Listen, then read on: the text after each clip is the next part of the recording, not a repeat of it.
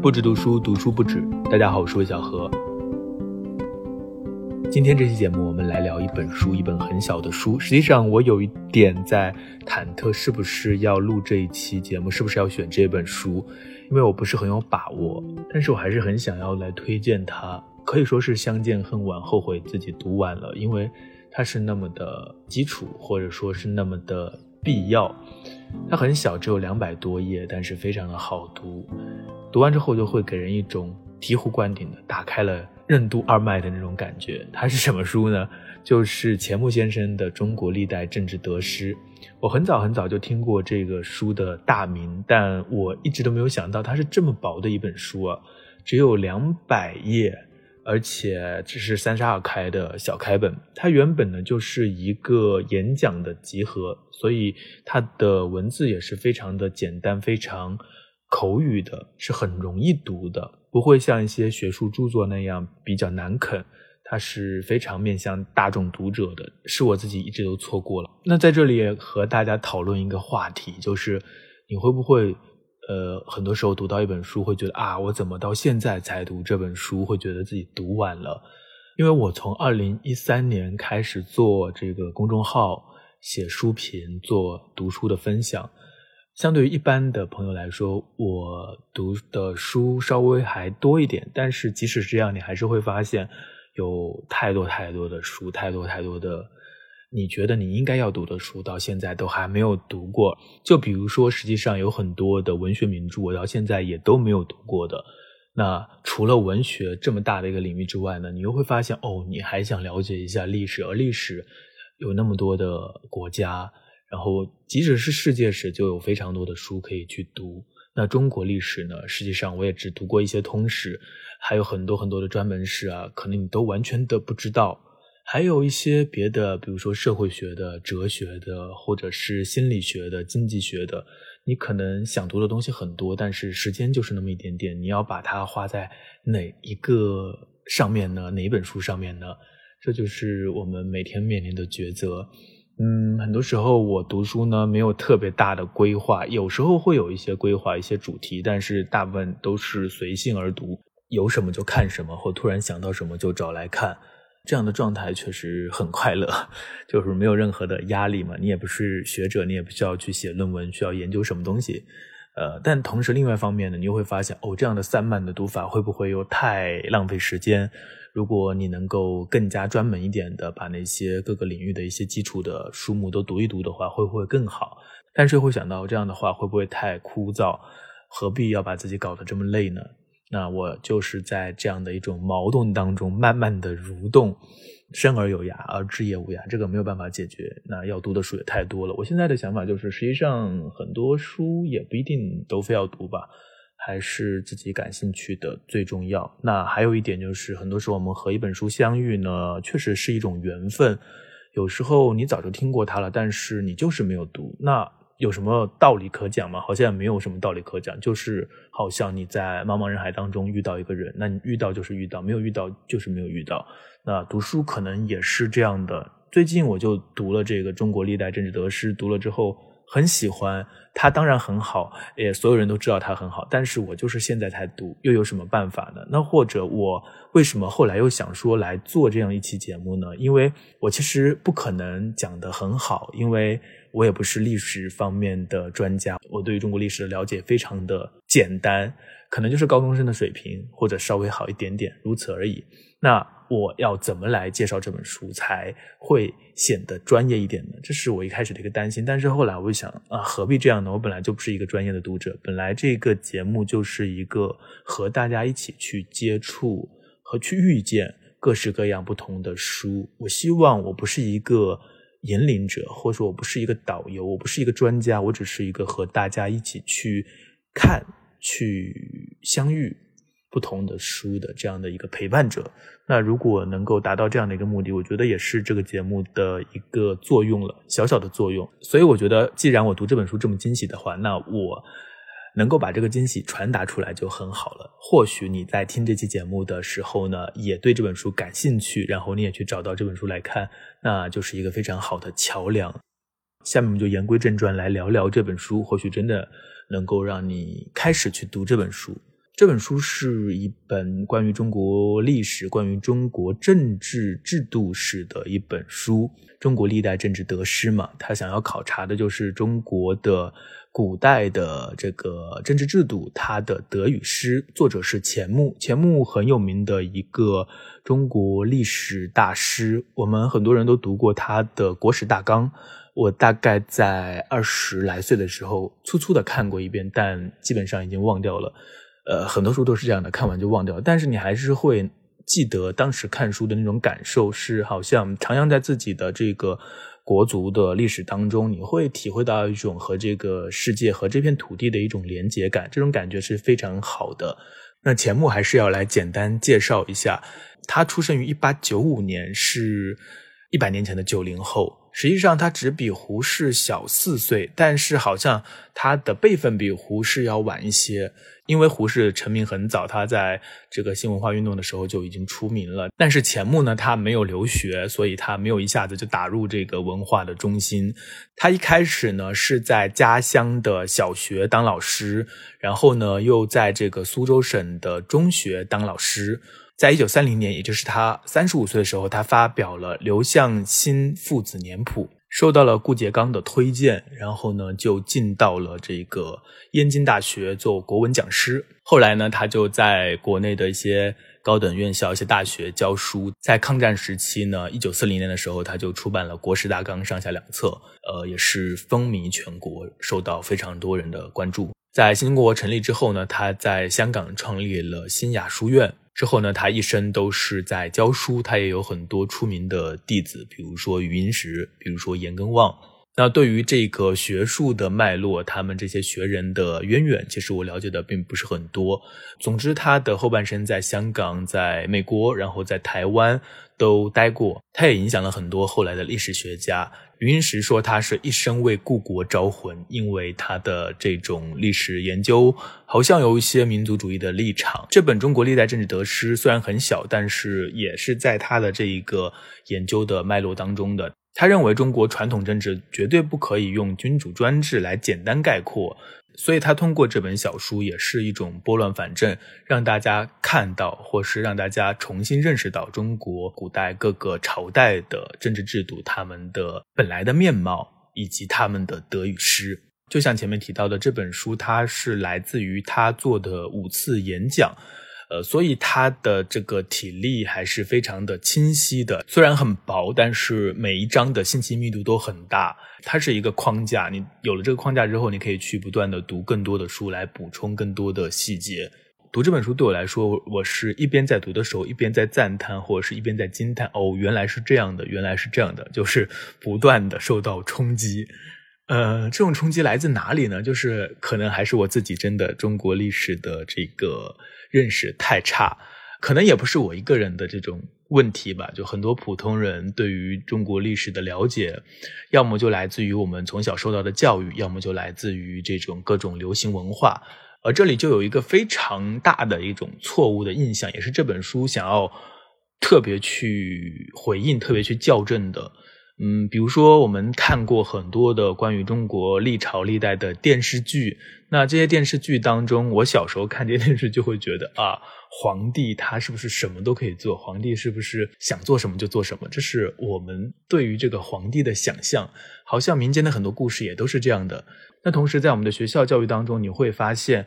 呃，我们对于中国古代的这一个历朝历代，到从秦一直到清啊，都是叫做封建社会，好像他们是一个整体，都代表着一种落后的、需要被推翻的一种旧制度。那至于其中的各个朝代的分别，在历史课上有讲，但是好像没有特别的生动的去理解当时的朝代为什么会是这样的制度。所以读这本书呢，就会让我有一种更加清醒的认识。我们小时候学到近代史的时候，总会提到反帝反封建。当时一个共识就是，我们之所以受到外国人的欺负，其根源就是这个黑暗的旧制度。所以呢，想要富强就要反帝，同时也要反封建。而封建社会呢，一言以蔽之就是吃人的制度。不管是汉唐还是明清啊，总之是皇帝专制。古代史整个就命名为封建社会，甚至上到孔子也都要一并都反了才行。这就造成一种结果，就是我们对于古代史除了认识不同的皇帝之外，其实了解的很少。我们看很多电视剧，也就是看一个热闹。呃，对于它背后的制度的了解是非常非常稀少的，这是一种非常偷懒的做法。如果说民国的知识分子他为了救国救亡，来否定中国古代的一切，转而向西方借鉴一些现代的政治理论和思想，是矫枉必须过正。那么事到如今，公允的去看待各个朝代的制度得失，可能就是一种必要了。那事实上，这本书的很多内容就是在回应那种将中国古代看作一整个黑暗专制的想法。你读下去就会发现，哦，原来中国古代，特别是汉唐时期，还有那么多我们不太了解的渊源。我们对于中国古代。看过最多的一些演绎、一些电视剧，就是关于清朝的。那清朝可能是最坏的制度，但实际上在最开始的时候，在这个汉朝的时候和这个清朝的制度还是有非常大的差别的。它有一个慢慢的演变的过程，很多时候我们把这个过程忽略了，而以清朝的制度来想象整个中国古代的制度，这是一种不太恰当的地方。那读这本书就可以帮我们重新去梳理这个过程。那这本书它的整个体例是非常清晰，结构也是非常清晰的。它总共呢就讲了汉、唐、宋、明、清五个朝代的政治制度。然后通过这五个朝代来看中国的政治制度的变化，它的得与失。那关于这五个朝代呢，都是从四个方面去分析的，分别是政府的组织，包括中央政府和地方政府，还有考试选举的这种制度，包括赋税制度以及国防兵役这四个方面。那如果要简单的概括钱穆对各个朝代的制度的评价的话，就是每况愈下。呃，汉唐是各有千秋，宋坏了一点，到了明清就一路坏下去，甚至你读到清朝这一章的时候，还能感觉到这个钱穆先生他的那种气氛，甚至是那种情感的强烈。我们来看一下政府组织方面，特别是中央政府的一些不同。可以说，汉代的这个中央政府的设置，呃，给我的冲击还挺大的，因为我一开始并不知道这里面的这些门道。我们现在讲封建社会，实际上是一种比较错误的讲法，因为封建社会自从秦朝之后就没有封建社会了。封建社会是周朝，是西周、东周，那个时候有贵族，那个时候有分封。那到了秦汉之后，实际上就不存在一个封建社会，只有这个皇帝他一家是可以世袭的，没有所谓的可以世袭的贵族了。你如果做郡太守，你是不能把你的位置传给你的儿子的；你是县令，你也不能把你的位子传给你的儿子。所以这是政治制度上的一种进步，就和封建制度来讲。那在封建时代呢，政府和家庭的关系就分不开了。但是到了秦汉呢，政府就不再是一个一个的家了，而是一个一个的人。那这个时候就留下了一个问题，就是皇室和政府的关系。皇室是不是就算是政府？如果要把皇室和政府分开的话，这里面的职权怎么划分？这是秦汉首先遇到的一个大问题，也是中国政治史上首先碰到的一个大问题。就我的一个比较浅薄的印象，以前的古代的这个皇权专制的打引号的这种印象的话，好像哦，普天之下莫非王土嘛。我们虽然这句话是封建时代的，但是我们还是会把它用在后来的各朝各代，我们都还是会觉得说。肯定皇帝说了算，或者是皇帝就是政府的最高首脑，那政府也就是皇帝的。但实际上，在最开始的时候，汉朝并不是这样的，皇权和政权是分的比较开的。皇帝是国家的唯一领袖，而实际的政权不在皇室，而在政府，代表政府的是宰相。皇帝是国家的元首，宰相是政府的领袖。钱穆先生也在书当中明确的说，我们几十年来一直都认为，中国从秦汉以来都是封建政治，或者说是皇帝专制，都是和历史事实不相符合的。没有想到他这本书五十年代就出了，但是即使到现在，我相信还有很多人和我一样吧，就是没有接受过太多的历史教育的人，还是会这么认为。那读到这里的话，可能就有一种。醍醐灌顶的拨乱反正的作用。那汉代呢，是相权和皇权分的还挺开的。呃，他讲的很详细，这个转变是怎么发生的。当时皇帝、宰相各有一个秘书处，皇帝有六上，上就是这个尚书的上，上的意思就是掌管的意思。六上就是上衣、上食、上官、上席、上御和尚书。可以听这几个官职就会知道，他们就像这个皇帝的私人管家一样，就是管他的生活日常起居的。尚书呢，就是管文书的，就是皇帝的秘书。汉代一开始，他的这个尚书的职位是很低的，后来才越来越大。尚书只是六上之一嘛，这是皇帝的秘书处。宰相的秘书处就更大，有十三个部门，叫做十三曹。一个曹就像我们现在的一个司，或者说一个部门。这十三曹呢，分别是西曹、东曹、户曹、奏曹、辞曹、法曹、魏曹、贼曹、绝曹、兵曹、金曹、仓曹和黄阁。呃，我就不一一介绍他们负责的一些职能了。总之，它就是十三个机关，然后合成了一个宰相直辖的办公厅。前面的意思是说，在汉代呢，实际的事权，照法理来说是在相府，而不是在皇室的，宰相才是政府的真领袖。看到这里的时候，会觉得啊，这不是都有点像君主立宪了？就是皇帝好像只是一个虚职，只是一个元首，实际的事务是由宰相来完成的。当时汉代的中央政府组织就是所谓的三公九卿，三公就是丞相、太尉和御史大夫，叫做三公。丞相呢是管行政的，是文官的首长；太尉是管军事的，是武官的首长；御史大夫是管监察的，就是辅助丞相来监察一切的政治设施，他是副丞相。在汉代呢，一个不成文的规定就是你要做了御史大夫才能够升为丞相。那在文字学的原意，丞就是负二的意思，相呢也是负的意思，所以丞是负，相也是负。丞相就是一个副官，那这个副官是什么人的副官呢？是皇帝的副官。皇帝不能管理一切的事情，所以就由丞相来代他管理。以前在封建时代，在内的管家称宰，出外做副官的叫相。那后来这两个字合在一起就是宰相，就是国家呃政务的一把手。那九卿呢，就是太常、光禄勋、卫尉、太仆、廷尉、大鸿胪、宗正，还有大司农和少府。你看这些官名呢，实际上都不知道他们到底是干什么的。是到了唐代之后呢，这个中央政府的这个官职才会更加的清楚一些。我们一看就知道，那这个时候他的很多的职位还是沿用了封建时代的一些贵族家庭当中的一些官职。比如说这个太仆，就是皇帝的车夫，他就管马车，所以呢，国家的武装啊，其他的一些设备他也就管了。呃，这个大司农和少府呢，都是管这个财政经济的。大司农是管政府的经济，少府管的是皇家的经济。大司农的收入呢是给国家支出的，而少府的收入就是皇家的私用。皇家呢是不能用大司农的钱的。呃，所以说在当时，皇室和政府在法理上是鲜明有划分的。可以看到，就是汉代的这些中央政府的设置还是和。以前的封建时代有一个遗存，它是慢慢的演变过来的。一个非常大的特征就是这个皇权和相权的分野还是非常清晰的。那皇权和相权之间的这种矛盾呢，也是贯穿了整个中国的历史，可以说。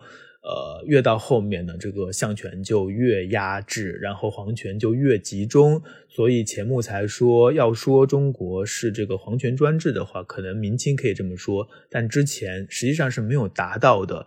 但相权确实是在被逐步的分解，被逐步的限制。到了明朝之后，就干脆取消了宰相，这个大家都知道。那皇帝呢，他就自己干了宰相的活，结果就是要么把自己给累死。我们都知道这个。呃，朱元璋是非常勤奋的，每天要做非常多的活。我们也看过很多的书或者是电视剧里面，这个清朝的一些所谓的明君啊，他也是非常累的，每天要批非常非常多的奏折。但实际上，他们原本在汉朝的时候，他不需要做这么多的事情。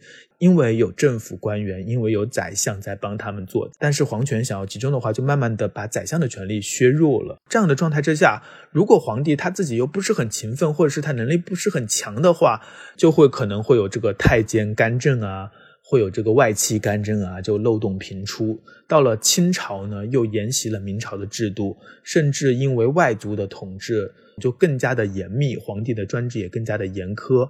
就是看这本书的话，你会发现从汉至清，它的这个中央政府的一条路线，大致就是一个皇权不断的集中，而相权不断的削弱的一个过程。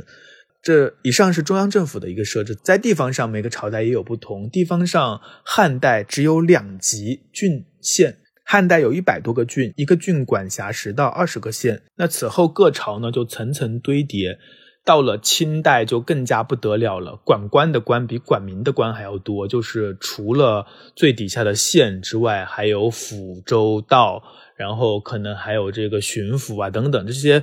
阶层太多了，导致这个我们都听说过九品芝麻官，就是这个县令他已经没有什么实权了，想要做事也做不了了。但是回看汉代，实际上地方政府它的这个自主权还是很强的，而且还蛮有威望的。郡太守他的俸禄和九卿是一样的，就是在中央做官，你是两千担的大官，那你在地方做这个太守也是两千担，所以并不会觉得说中央政府就是高高在上的。我在地方当太守，我也是一个很了不起的，也是会有自豪感的这样的一种官职。钱穆先生认为，中央政府的设置到了唐代是最科学或是最专业最好的。那么地方政府的设置呢，还是在汉朝是最好的。那此后呢，就越来越弱，问题也越来越大。那至于税收、考试和兵役的方面，各个朝代也都不同，各种设置也都有当时的原因。比如说我们在课堂上以前都学过的募兵制啊、府兵制啊，他们为什么产生于那个朝代？都有自己的一个历史环境的因素。钱穆先生在这本书当中所做的，就是带我们看到这里面的变化，以及这个变化产生的由来，历史的去看历史。这期节目呢，只是非常简单的跟大家讲一下，呃，我的一些感受，因为这每一章的知识点太多了。如果我只是一篇一篇的来复述的话，其实也很好，因为它的知识非常的清楚。但是大家去看书不就更好了吗？所以我也只是一吆喝就可以了，大家还是自己去看书。那我下面先讲两个体会。第一个就是你会发现钱穆在这本书当中非常注意一些词语的流变。比如说我们刚刚提到的宰相，比如说尚书，很多的官名，我们看的时候只觉得是官名，记一下它的意思，它的一个官职是什么就可以了，没有深究。但是在这本书当中，你会看到这个词语意思背后的变化呢，是可以反映出这个制度的变化的，这一点是很有意思的。另外呢，你也会发现，就像我最开始说的，这本书当中钱穆也有很多他自己的观点。那他对于清朝的各种中央政府啊、地方政府的一些设设置，都是有非常大的不满。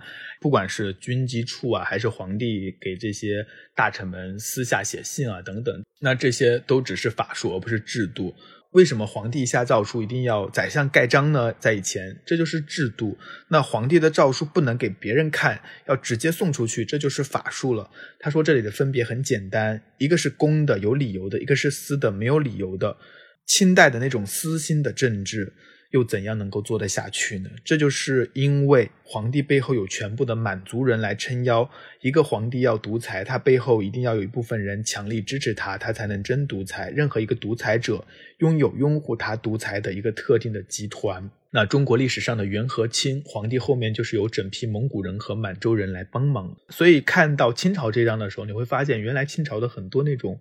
呃，独裁统治的制度啊，那种手段啊，原来是到了清朝才有的。以前大家都是很公开的，或者是在法理上至少是公开的，不会像这样的用一种法术的手段来集权啊。这只是讲到他对清朝无制度只有法术的分析，让我非常的呃有很有启发，也是第一次听说。那他对于中国政治理论和实践的分析也非常的有启发。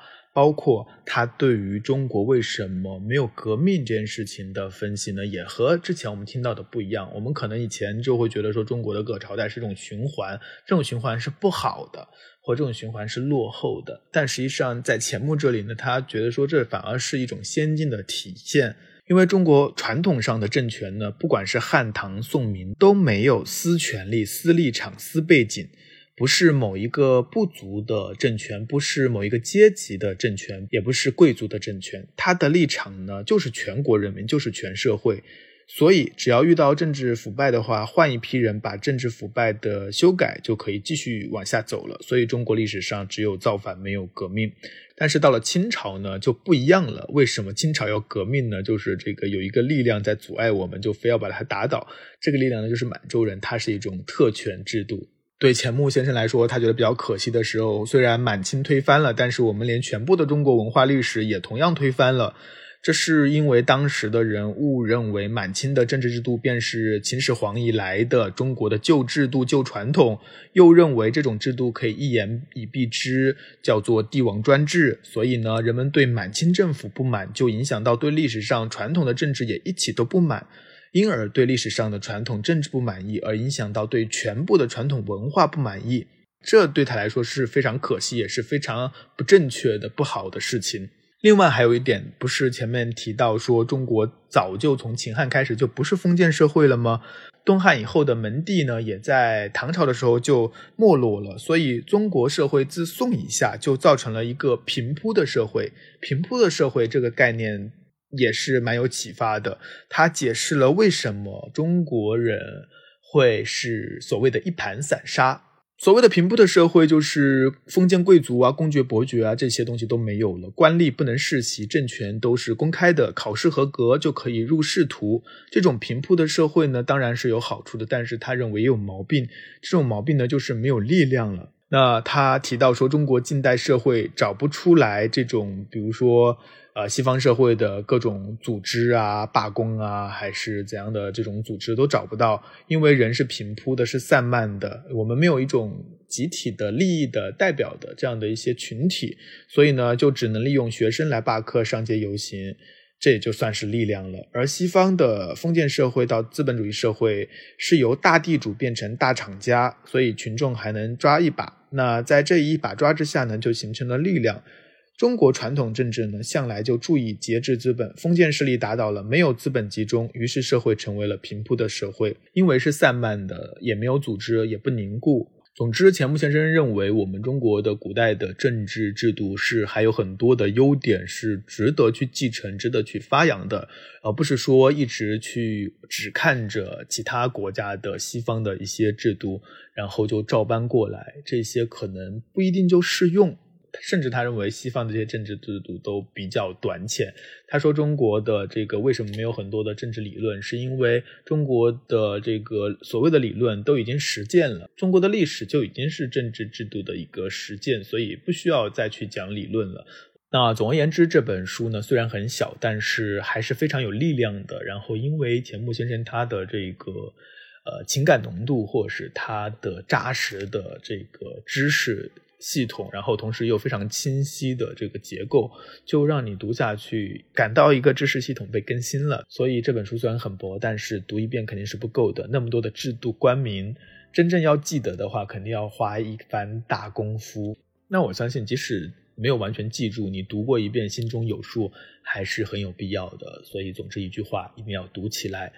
那我们今天也讲了很多，而且很多地方呢，可能也讲的词不达意，也有很多错漏的地方。希望大家，呃，如果有错的地方可以指出。那自不量力的来分享一本历史有关的书呢，也是希望大家能够去看，因为这本书确实非常的好。好的，那么这期节目到这里就接近尾声了，十二月也到了，快要过完了，二零二二年也快要过完了，可能接下来我会来分享自己。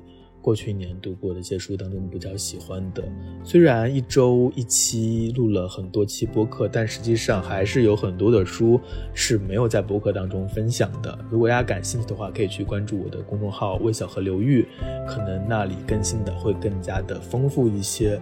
也非常感谢大家的收听，我们下期再见。